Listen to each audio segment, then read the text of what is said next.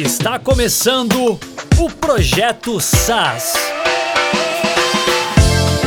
Eu sou o Renan Cacheiro, eu sou cofundador do Reportei, que é um SaaS. Eu estou aqui com o Rodrigo, que é o meu sócio, também outro cofundador. A gente está aqui para falar de SaaS, né? Esse é o objetivo. E a gente vai contar um pouquinho por que, que a gente quis criar esse podcast, né? E, claro, depois é, acho que também você podia se apresentar, Rodrigo, e a gente Beleza. depois evoluir para esse tema, né? Que a gente vai contar um pouquinho dessa história e do que, que a gente tem de aprendizado né, com SaaS. Perfeito, perfeito. Bom, como o Renan falou, né, meu nome é Rodrigo, eu sou sócio dele no Reportei, a gente construiu aí é, essa ferramenta juntos, começamos aí há quase, quase seis anos, cara, já tem quase seis anos, então cinco aí, mas quase mais um pouquinho seis, a gente tem bastante coisa que a gente viveu, que a gente vê no dia a dia, né? Que a gente é, acaba conversando com outros fundadores de SaaS e é interessante a gente compartilhar aqui, né? É, eu fico responsável no Reportei pela área de desenvolvimento e de produto e o, e o Renan fica mais responsável pela parte de vendas e marketing.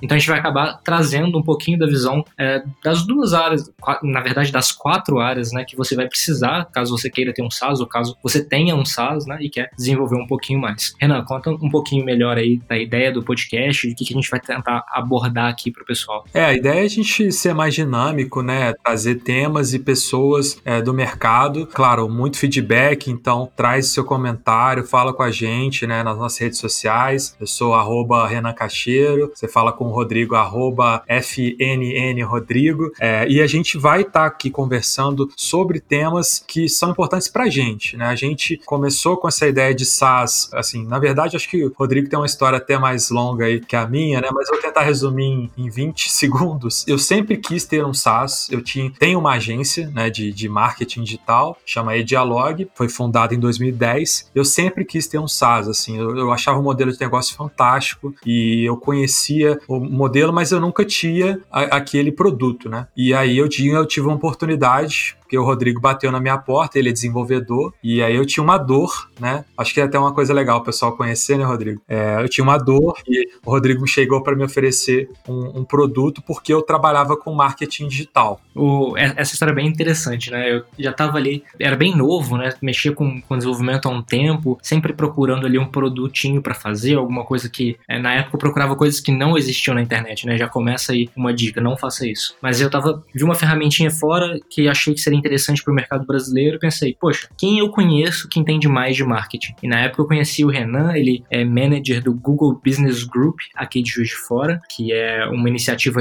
voluntária do Google para envolver os é, empresários locais, né? E, poxa, sabia que ele mexia com marketing, conhecia diálogo, falei, pô, vou conversar com o Renan e vou tentar vender isso aqui para ele antes de eu fazer, para não ter que desenvolver isso tudo e depois tentar vender, né? E aí eu consegui marcar uma reunião com ele, pelo que eu me lembro, você tava acho que na Campus Party, né, Renan? Ah, foi online, né? Alguma coisa assim. Foi online, foi online, exato. Tava lá na Campus Party todos os anos. e aí a gente conversou, eu apresentei toda a ideia, tipo, super animado. Nossa, olha como que vai ser incrível, não sei o quê. E aí, Renan, você quer comprar? E ele falou, não. E putz, eu falei, putz, como assim não? Uma ideia incrível. E aí ele explicou que o que eu estava apresentando para ele estava no nível. É, era uma coisa mais empacotada para agência de marketing que já entregava um serviço customizado, né? Então é, a agência dele já estava no nível que entregava um design específico, um planejamento específico para o cliente e a ferramenta automatizava justamente isso, fazendo uma coisa mais ágil e empacotada, mas que perdia um pouco aí da qualidade para o serviço. Só que aí ele falou, poxa, esse serviço aí, para mim, na minha agência, não faz sentido, imagino que para outras pessoas talvez faça, mas tem um problema, né? Que são a geração dos relatórios. Renan, explica como é que era a geração dos relatórios da, da Dialog aí de alguns anos atrás. É isso que acontece, assim, a gente fazia relatório na mão, né? Tinha uma agência, tinha, sei lá, 30 clientes na época, se não me engano, e a gente tinha uma equipe de analistas de mídia social que iam fazer os relatórios para os clientes mensalmente, né? Porque era o que dava para fazer de relatório. Então a gente ia lá no Facebook, no Instagram, no Google, Analytics, e aí puxando os dados na mão, e aquilo me incomodava profundamente. Eu sabia que já existiam ferramentas que faziam coisas parecidas, mas era tudo muito muito caro, em dólar, é, ferramentas que às vezes eram super complicadas de mexer. E, e eu, eu sentia, cara, eu preciso de uma coisa mais fácil. E também, assim, o meu analista não pode perder tanto tempo, né? Tempo dele, ele tá fazendo esse relatório, ele tinha que estar tá fazendo outras coisas, né? Então, eu tinha essa dor, né? E aí eu falei isso pro Rodrigo: olha, Rodrigo, a gente tem esse modelo, nosso relatório é assim, a gente acha que isso aqui é automatizável, né? Isso aqui é claramente um processo que está só sendo feito por alguém porque ninguém inventou um sistema que a gente possa pagar, ou pelo menos não tem alguma coisa parecida aqui por aqui. E aí eu apresentei isso para ele, eu já, eu já tinha essa ideia, eu já tinha pensado em fazer um software para isso, eu já tinha conversado com um programador, aberto aqueles sites de freelancer é, estrangeiro para cotar quanto que ficaria fazer aquilo, e eu não fazia a menor ideia, eu não, eu não, eu não sabia nem nome de, na época, não sabia nem nome né, de linguagem de programação, sabia nada, eu sabia que tinha um problema que dava para ser automatizado. Então, até tinha um amigo que sempre fala, acho que a gente vai chamar ele aqui, depois eu, no dia que ele vier aqui eu falo dele, o nome dele, ele fala que tudo que é uma planilha pode virar um software, né? Eu acho que você pode levar isso para tudo que é uma planilha pode virar um SaaS. E era isso, a gente fazia um PowerPoint, um PSD ali que poderia ser um SaaS. E aí eu apresentei isso pro Rodrigo, é, eu vi que o Rodrigo era um cara que tinha muita visão já de produto, acho que ele tinha, sei lá, 18 a 19 anos na época. 19 anos. 19, bizarro, já sabia pra caramba de produto e tal. E aí o Rodrigo topou, né, Rodrigo? E aí começou o Reportei 2015, né? 2015. 5 de fevereiro de 2015 foi a nossa reunião. E eu só lembro dessa data porque eu voltei na conversa do Facebook pra olhar, porque minha memória é uma merda. É... eu também, cara. Só lembro que eu pus, sei lá, acho que no LinkedIn, alguma coisa assim, eu coloquei um troço lá e aí, tipo, tá lá e eu lembrei que é isso. Porque pra mim era 2015. um ano inteiro que, eu, que a gente tava fazendo a parada que eu nem lembro. Tava fazendo.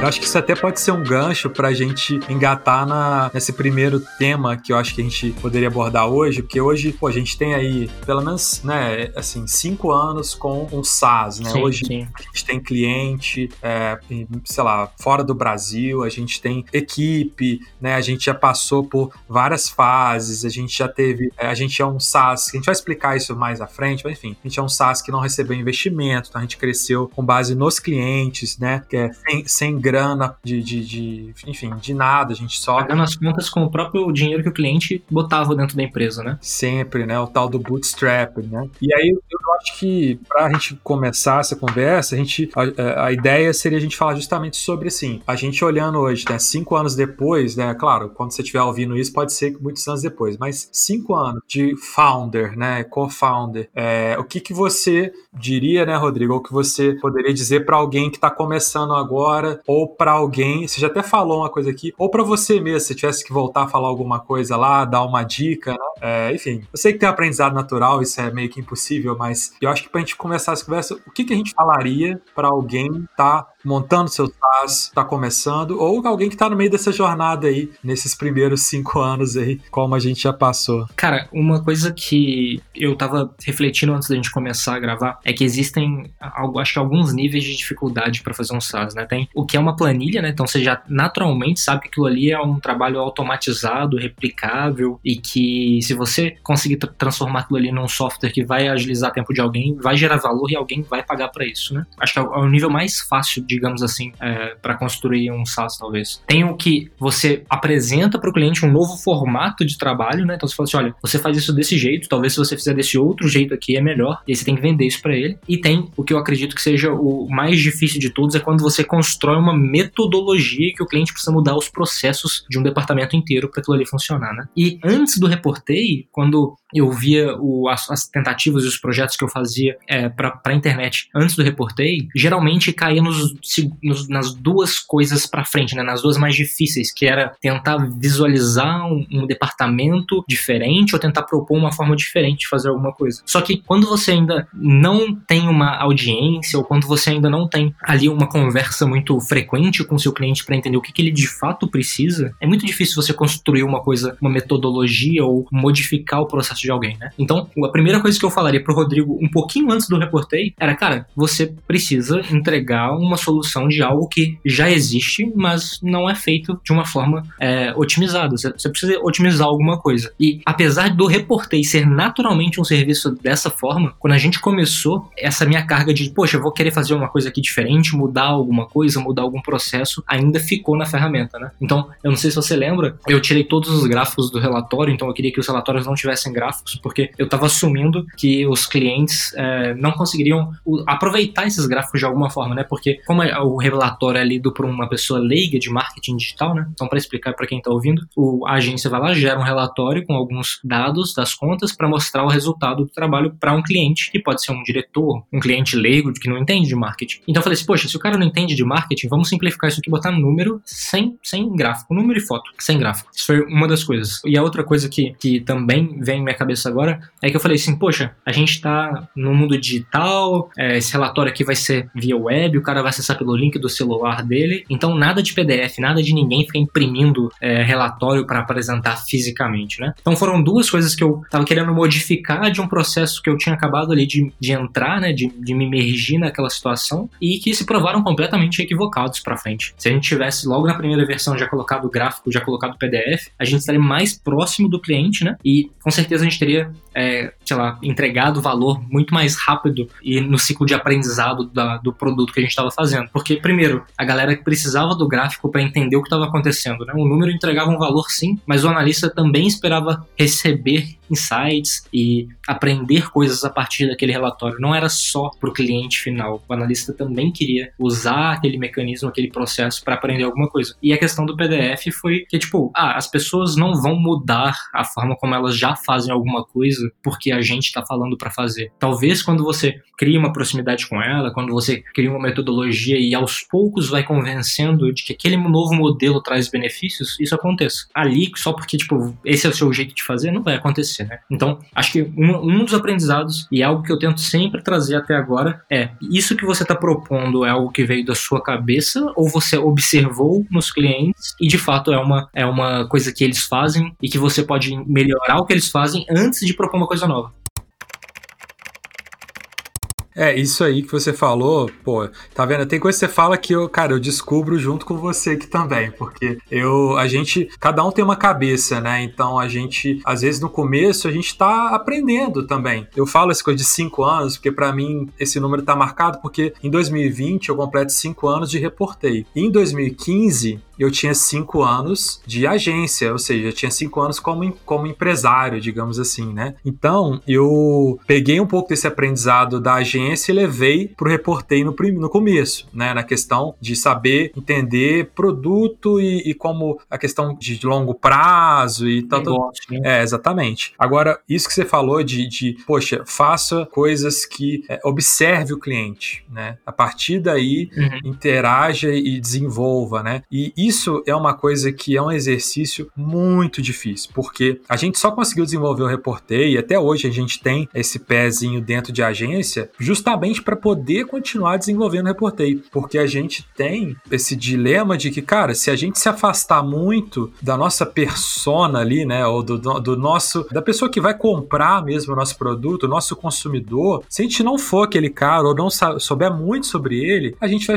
começar a sair do mercado sem nem perceber. E aí, o que, que eu reparei? Quando você consegue, isso é uma lição, a gente vai falar muito desses caras do nosso cast, mas isso é uma lição que está no Rework, no livro Reinvente Sua Empresa, quem quiser, é, dos autores aí, dos criadores do, do Basecamp, né, o Jason Fried e o DHH, é, eles têm uma coisa que eles falam que assim, cara, se você quiser desenvolver uma coisa, desenvolve para você mesmo. É, eu até falei com o Rodrigo, vamos fazer esse podcast? Vamos fazer um podcast que a gente gostaria de ouvir, pra gente mesmo, né? E isso é uma coisa que eu percebi que, assim, desenvolver o produto para realmente atender uma, uma, uma coisa real, de alguém que é real, e que você, assim, a dificuldade está em ser humilde o suficiente, né? Igual o Rodrigo falar, para deixar de lado a crença dele e falar: não, meu cliente quer isso. Então, eu não acho que isso às vezes é o melhor para ele, mas eu vou pôr isso aqui agora porque ele precisa. Daqui a pouco eu tiro isso dele, ou eu mudo, ou eu direciono, mas eu preciso disso agora para esse cliente, né? É o clássico, a gente, é, o pessoal fala muito Steve Jobs, né? Tipo, ah, desenvolve e, e as pessoas vão descobrir que elas querem, é, na hora que elas pegarem o, produto, elas nem sabiam que elas queriam, agora elas querem, né? Você não faz pesquisa de mercado, né? É, mas o fato de você, que o Steve Jobs tinha aquela, aquela pegada, né, de tipo assim, você não faz pesquisa para desenvolver o iPad, né? As pessoas nem sabem que elas querem o iPad até você mostrar para elas, né? Mas o, o, ponto não era esse. Eu acho que o pessoal pegava isso muito assim, ah, você não tem que ouvir, né? Não é isso. É, o ponto é, o cara conhece tanto a tecnologia e tanto o cliente que ele já consegue é, criar uma coisa e ele cria aquilo para ele, porque ele fala isso aqui é bom, isso vai, eu gosto, eu gostei, eu, eu vou ser um consumidor de tecnologia, e aí faz sentido, ele cria um negócio, funciona, as pessoas compram, que é um produto de massa. Quando você está criando para um nicho, uma empresa, você tem que entender a, como é que é a vida daquela empresa, né? E eu acho que o aprendizado que até hoje eu levo e que a gente sempre tem que tomar bastante cuidado, assim, para não pisar na bola, né? É tipo, cara, é, seja mais humilde,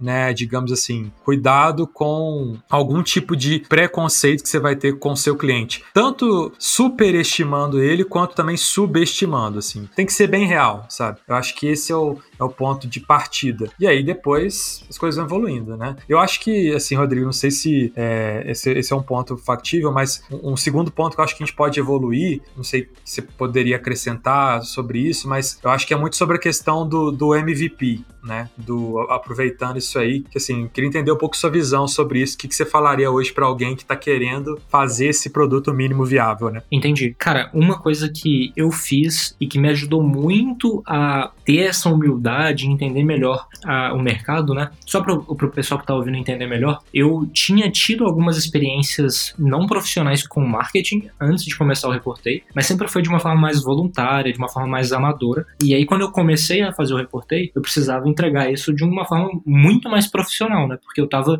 construindo ali um produto. É, na época tinha só eu e o Renan, né? Então a parte do produto mesmo, é, código e tal, é, ficava comigo. Eu estava construindo uma coisa que seria usada por agências profissionais, marqueteiros profissionais. Então eu precisava entender o que estava acontecendo. E na época, poxa, tinha grupos no Facebook e eu entrei em todos. Ficava entrando em todos os grupos do Facebook, consumindo conteúdo, entrando no máximo de. É, me, me cercando de pessoas que falavam sobre marketing, entendendo que, que as pessoas estavam falando, porque é, parece, parece boa, mas quando você tá no grupo do Facebook e você fica lendo ali tudo que as pessoas estão falando, né? Você começa a entender quais as dores que aquelas pessoas têm, porque quando elas começam a perguntar as mesmas coisas, você entende que aquilo ali é uma dor mais comum. Quando elas vão interagindo e você começa a entender na sutileza de como elas interagem o que que agrada mais, o que que agrada menos, o que que importa mais, o que que importa menos. E quando você traduz essa, esses sentimentos para o produto, poxa, aí você tem um MVP perfeito, porque você vai saber em que momento você precisa mostrar para a pessoa que o problema dela foi resolvido, como aquilo foi resolvido, e é isso, né? Você, no MVP você precisa, olha, é, é, isso aqui é minha proposta, eu resolvo dessa forma, você está satisfeito, então compra de mim. Não precisa de mais coisa do que além disso. Um adendo, eu fiz a mesma coisa que você, só com o inverso, porque eu tinha dor só que eu falava assim, eu, que, eu preciso ter um SaaS, eu preciso ter um SaaS, eu quero ter um SaaS e eu acho que vai ser isso aqui meu SaaS, beleza. E aí eu ficava no grupo, no grupo da galera de tecnologia. Então eu ficava fazendo coisas com o pessoal de, de desenvolvedor, participava até de evento, sem ser desenvolvedor, sobre formação em jornalismo. Eu fiquei me metendo naqueles grupos ali, ficava lendo tudo. Eu fiquei, sei lá, alguns anos em grupo de startup, em grupo de lendo,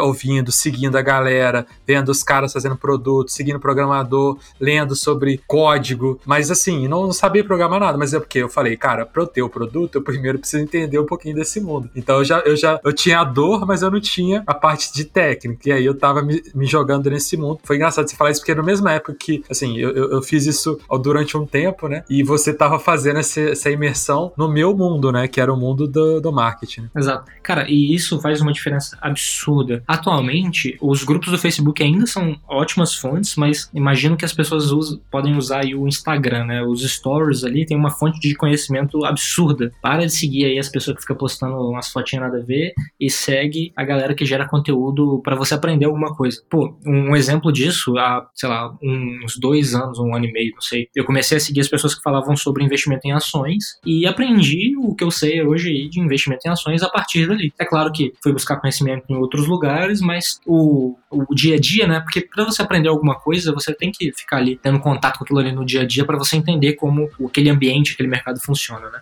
Então, recomendo que as pessoas aí sigam influenciadores no, no, no Instagram, entrem em grupos de Facebook, participem de alguma comunidade, vá num evento na, na cidade aí quando estiverem os novos eventos, né? Mas imergir o máximo possível, conversar com as pessoas, é o MVP, né? Então, principalmente para quem é muito programador, muito técnico, cara, você precisa entender de produto, porque senão você vai fazer uma planilha difícil de usar, só que automatizada. E aí, fazer um Excel, tipo, se, se você fizer um Excel, as pessoas já usam Excel, elas não vão te pagar por isso, entende? Então você precisa fazer um produto. Essa diferença é, é importante. Cara, isso aí que você falou me dói no coração, porque tanto de produto legal que poderia existir, e aí o desenvolvedor, às vezes eu, eu, já percebi isso, que às vezes tem produto, aí me desculpe aí, pessoal, que às vezes coloca dois fundadores ali, os dois são desenvolvedores, são fantásticos, mas aí eles estão desenvolvendo um produto para a área de saúde. E aí os caras não sabem nada de saúde, sei lá, eles, eles conhecem, o tio deles é médico, e aí eles vão lá no consultório do tio para tentar desenvolver alguma coisa pro tio deles, sabe? Sabe? E aí você vai ver o produto, é um negócio assim, é um. É um assim, ah, tem produtos desses que até vingam e, pô, e dão certo e tal, mas é, você vê que tem tanto desperdício, né, por falta de justamente ter tido esse tempo de se colocar no lugar. Eu acho que isso aí, uma dica muito boa, Rodrigo, para quem tá começando MVP. É, uma dica que eu queria passar também, sei lá, tivesse começando agora qualquer SaaS, qualquer coisa que a gente for começar, uh, Rodrigo e eu, a gente tá sempre aqui tentando lançar coisa nova também, dentro do produto, às vezes fora tal. A dica eu dou assim, cara, dá tempo pro negócio também. Dá tempo pra a rodinha começar a girar, tá? Porque assim, no começo não vai ser tudo automatizado, vai, você vai pagar a nota, você vai é, é, gerar, sei lá, o boleto na mão e a nota fiscal você vai escrever no papel. Hoje em dia não tem mais papel, mas hoje você faz a eletrônica e aí você mesmo vai lá e faz o suporte, enfim, você vai fazer muita coisa na mão e você vai ficar assim, pô, mas isso não era para ser uma empresa de tecnologia? Eu tô falando isso, claro, da gente que não tem dinheiro desde o começo. Acho que praticamente ninguém, né, vai ter isso né, no começo, né? Mas enfim, você vai ter que fazer muita coisa na mão e principalmente vendas. Então, assim, eu, Rodrigo, até hoje a gente brinca com isso. Rodrigo tinha lançado um MVP lá, ele tava fazendo uma versão inicial, né? E aí eu falei, beleza, então vambora, vamos vender. E aí eu comecei a jogar nos grupos do Facebook numa sexta-feira, sei lá, não, final do não dia. Não, na sexta-feira, não. Aí o Rodrigo, não, pô, não é o melhor momento e tal. E eu já tava lá, pô, vamos pôr isso pra, vamos pôr isso pra testar, vamos pôr gente pra ver esse negócio, eu quero ver o que vai acontecer. Porque, tipo, é aquela ânsia de você querer vender o produto. E aí você lança, não, mas se eu lançasse na terça, será que foi, seria melhor do que na sexta? Tipo, naquele momento não faria muita diferença. Mas se você desistisse no segundo mês, aí sim você teria um problema, né? Cara, isso aí me lembra que duas coisas, uma, duas coisas muito importantes. Primeiro, a gente ficou um ano com quatro clientes. Então, a gente poderia ter. Se a gente tivesse desistido aí no, no primeiro mês, já era, né? Um, um ano, quatro clientes. quatro clientes recorrentes ali num ticket de, sei lá, 30 reais, alguma coisa assim. Não, é importante. Um dos quatro clientes era a própria Dialog. Então, tipo assim, eram Verdade. três clientes.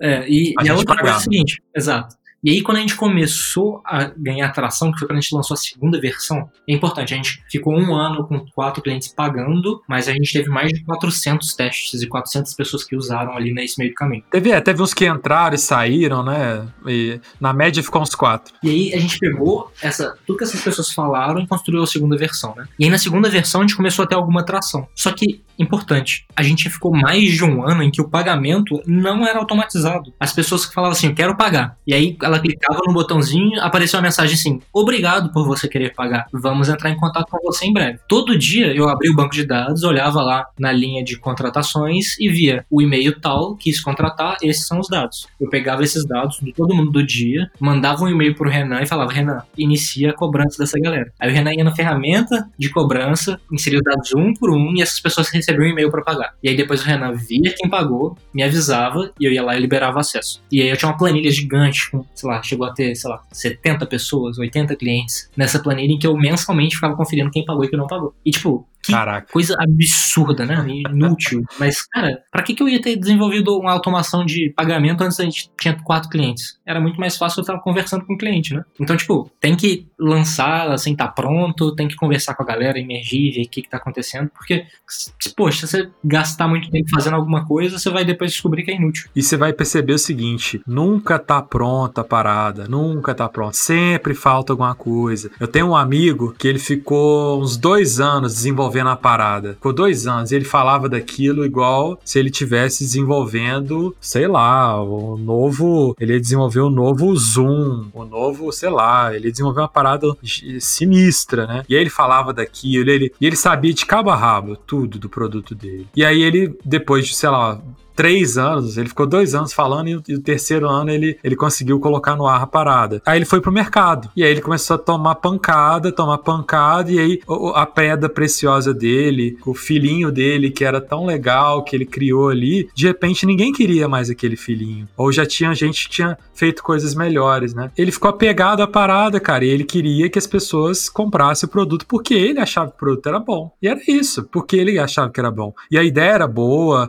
é, o mercado mercado era existia, né? Existe. E o cara, sei lá, passou mais um ano, aí não, não vendia nada, não, não conseguia grana, não tinha mais é, ninguém trabalhando junto com ele, o cara que tava com ele desistiu também, e aí acabou. E acabou. Quatro anos, sendo que, sei lá, três foram do negócio da gaveta ali e um tentando fazer alguma coisa, né? A gente foi meio que o contrário, né? A gente ficou, tipo, ficou ali seis meses, um ano ali para fazer alguma coisa, lançamos alguma coisa e ficamos um ano nos expondo, né? Porque a gente tinha uma ideia, ela tava exposta, tava várias e várias, várias falhas, alguém poderia vir e fazer, né? Pega o dinheiro e faz melhor, né? Por que não? Mas a gente tava lá, né? Então tem o risco também também, claro, para quem quer ser primeiro, mas também tem o risco para quem quer se aprimorar demais a ponto de, de ficar ultrapassado ou perder campo, perder marca poderia existir nesse tempo, né? É, se, se você tá demorando muito para lançar, você provavelmente tá com medo de falhar. Então, se você tá com medo de falhar, você já falhou, entendeu? Esse cara aí, ele não falhou quando ele lançou e tomou porrada durante um ano, ele falhou quando, no, no,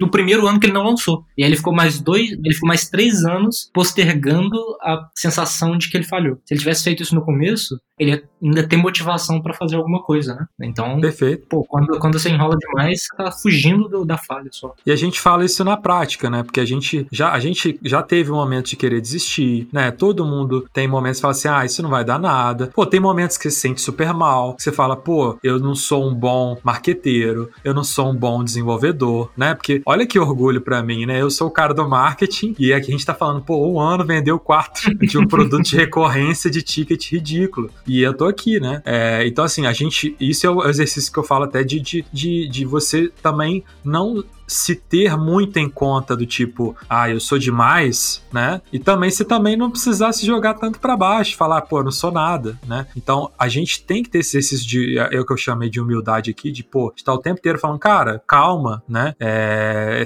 é um processo, é um, é um, é um, não é que o seu produto não tá bom, não é que você, pô, lancei, mandei para uma base de 5 mil pessoas e ninguém comprou meu produto. Nossa, eu não sei fazer produto. Não, é porque a mente das pessoas não funciona assim, né? A mente das pessoas precisa de tempo. Então, tempo é um fator que a gente, na, na área de tecnologia, a gente tem muito essa coisa de ficar vendo, nossa, ficou milionário em cinco dias e em seis meses desenvolveu um produto e vendeu por milhões. E a gente, é, enfim, fica com isso na mente, só que, na verdade, a gente vai olhar para praticamente qualquer empresa bem sucedida, e vamos falar de SaaS aqui, né? Cara, é tempo pra caramba que esses caras passaram para chegar em algum ponto que levou até algum mínimo de destaque né?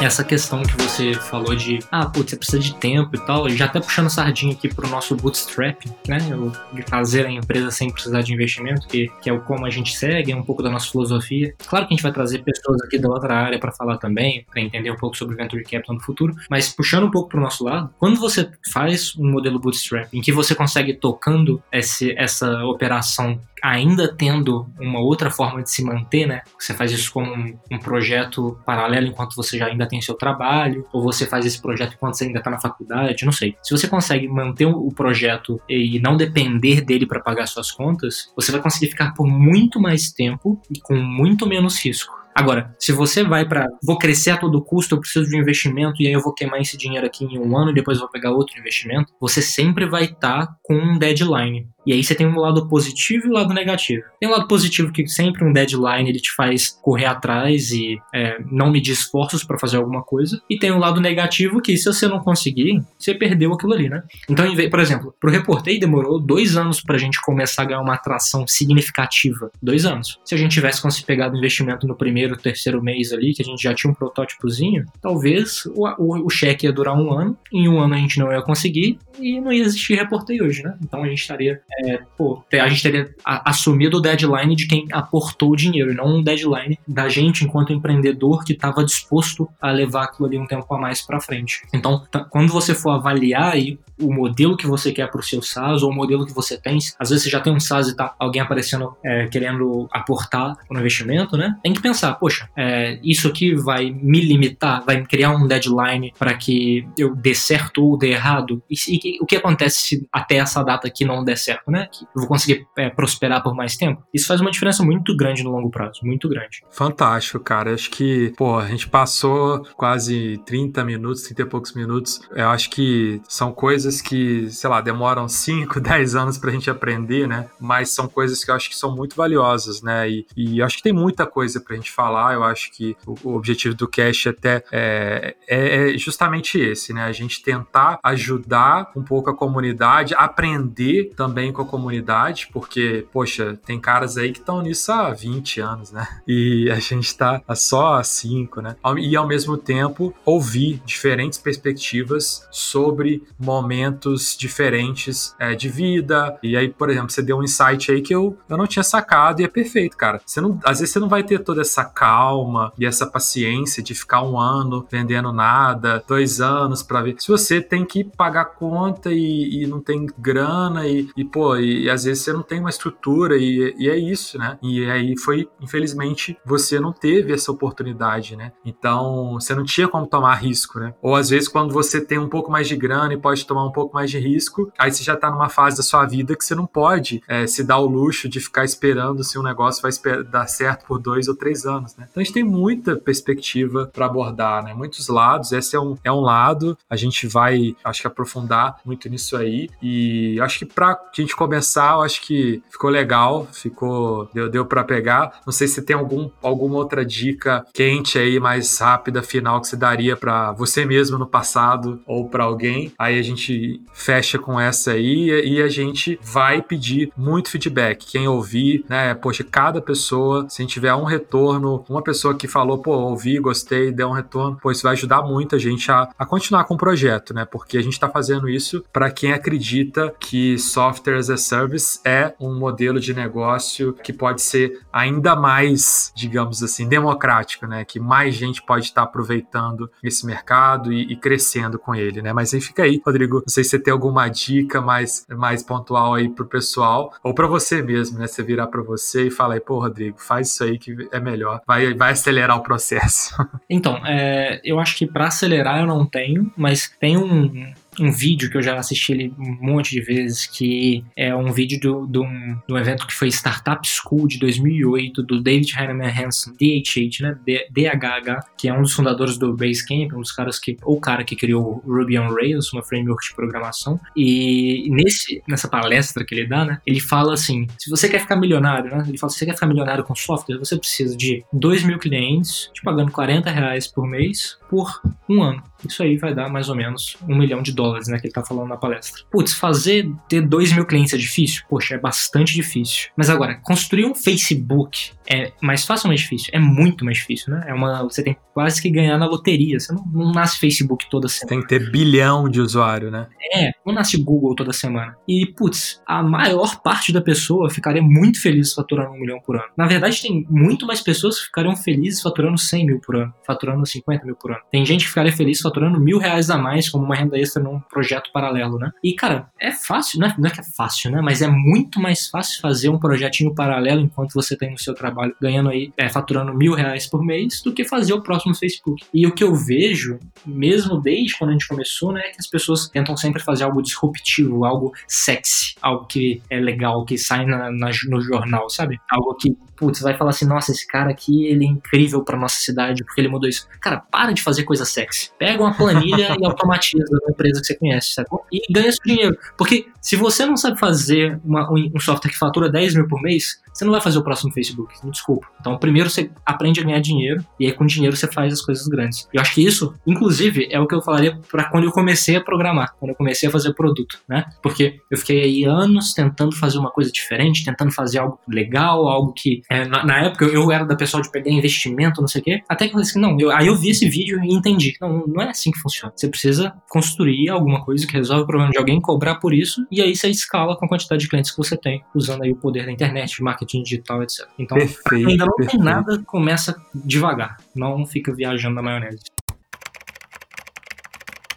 Perfeito, cara. Eu sei que você falou de não precisa fazer uma coisa sexy, é muito bom. Acho que isso a gente vai ter que fazer um episódio só sobre a nossa experiência com pitch e por que, que a gente nunca vai ganhar um pitch de startup no Reportei, né? E porque a gente nunca, sei lá, ganhou um prêmio de. Apesar, a gente até participou, depois a gente pode contar esse caso, mas é a parada do sexy, né? Tipo assim, não, você quer aquela ideia que vai mudar a história do planeta. E aí, na verdade, aqui a gente tá falando sobre, ok, essa ideia pode existir, ok, você não tem que é, desistir dela, não tem que ser menos ambicioso, mas na verdade você também pode olhar para aquelas ideias que vão preencher lacunas que as pessoas estão precisando agora e que não tem ninguém olhando para isso porque simplesmente não é sexy, não dá capa de revista, não dá você de bracinho cruzado na frente de alguma coisa falando que recebeu não sei quantos milhões para você torrar em um ano. Né? Então é assim que a gente pode. O pessoal do que...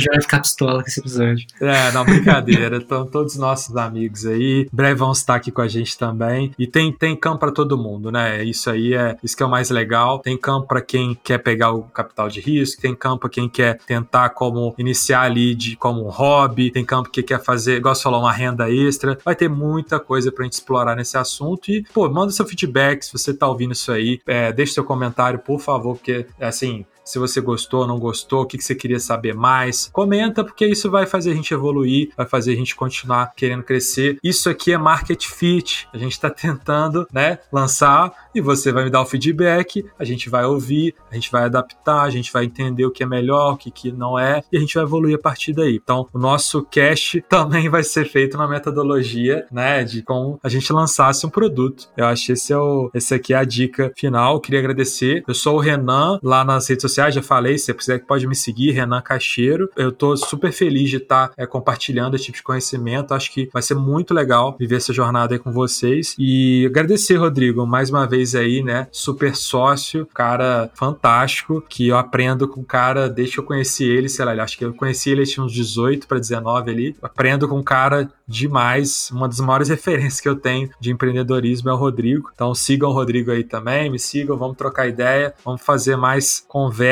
né, Rodrigo? Perfeito, perfeito. Um abração. Cara. Fico lisonjeado aí, digo mesmo, é um prazer. Sou muito animado com esse mais um projeto que a gente está tocando aqui, né, que é esse podcast. Acho que tem muito pra gente conversar com as pessoas, trazer gente é, do mercado, trazer gente que está começando agora. Vai ser, putz, tô, tô bastante animado. É, quem quiser me acompanhar também nas redes sociais é FNNRodrigo. Então, é, também agradeço aí, Renan. E, bom, a gente se vê no próximo, né? É isso aí, a gente se vê no próximo. Um abração, galera.